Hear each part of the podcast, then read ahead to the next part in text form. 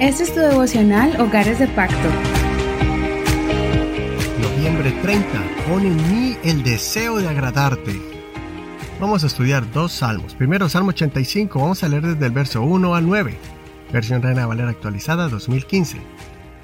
Oh Señor, has sido propicio a tu tierra, has restaurado a Jacob de la cautividad, has perdonado la iniquidad de tu pueblo, has cubierto todos sus pecados, has dejado todo tu enojo, has desistido del ardor de tu ira.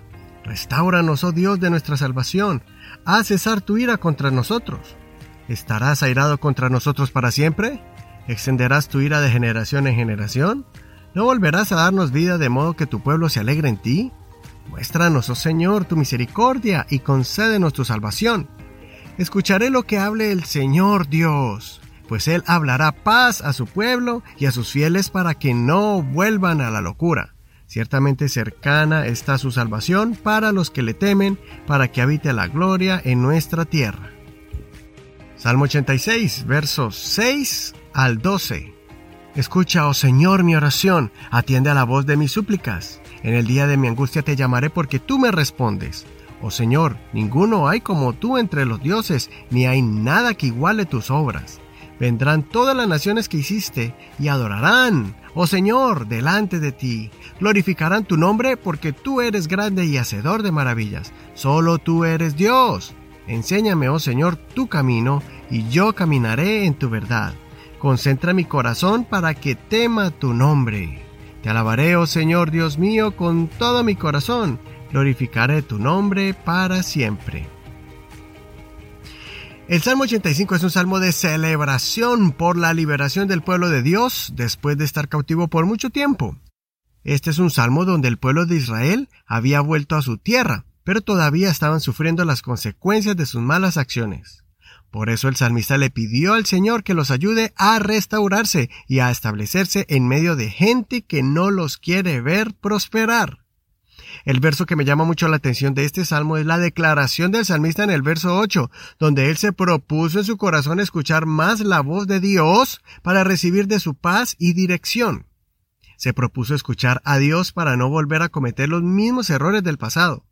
Cuando dice a la locura, se refiere como las decisiones sin sentido y apresuradas para cometer el mal y así alejarse del Señor.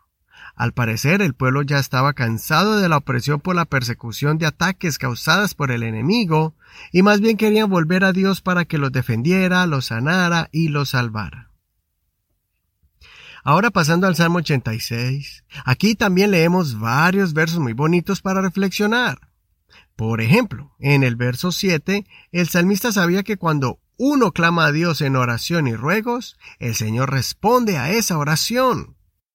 El salmista había desarrollado y madurado tanto su fe que estaba completamente seguro que el Señor le respondería. Pero el verso 11 es el que más me gustó porque es una petición sincera y personal. Pienso que todos debemos hacer hoy esta oración y pedirle al Señor que Él, en su soberanía, nos enseñe a serle fiel y que nos dé un corazón sensible y humilde para escuchar su voz y seguir sus caminos para no apartarnos de Él. En una versión de la Biblia dice así, concédeme pureza de corazón para que te honre. En otra versión dice, haz que me consagre a ti de todo corazón para que te pueda honrar como es debido. En otras palabras, el salmista quería saber de qué forma agradaba más al Señor en su diario vivir y quería conocer el verdadero significado de una vida devota, una vida completamente entregada al Señor. Espero que estos dos salmos nos hayan inspirado a orar con firmeza y pedirle al Señor cosas que no sean materiales, sino que sean para mejorar nuestra relación con Dios y que sea una de excelencia. Considera, ¿Estás agradando a Dios a tu propio modo de pensar o le estás pidiendo que te enseñe a agradarle? Soy tu amigo y hermano Eduardo Rodríguez. Que el Señor Jesús escuche tu oración y te enseñe a agradarle a Él. No olvides leer completamente los dos salmos.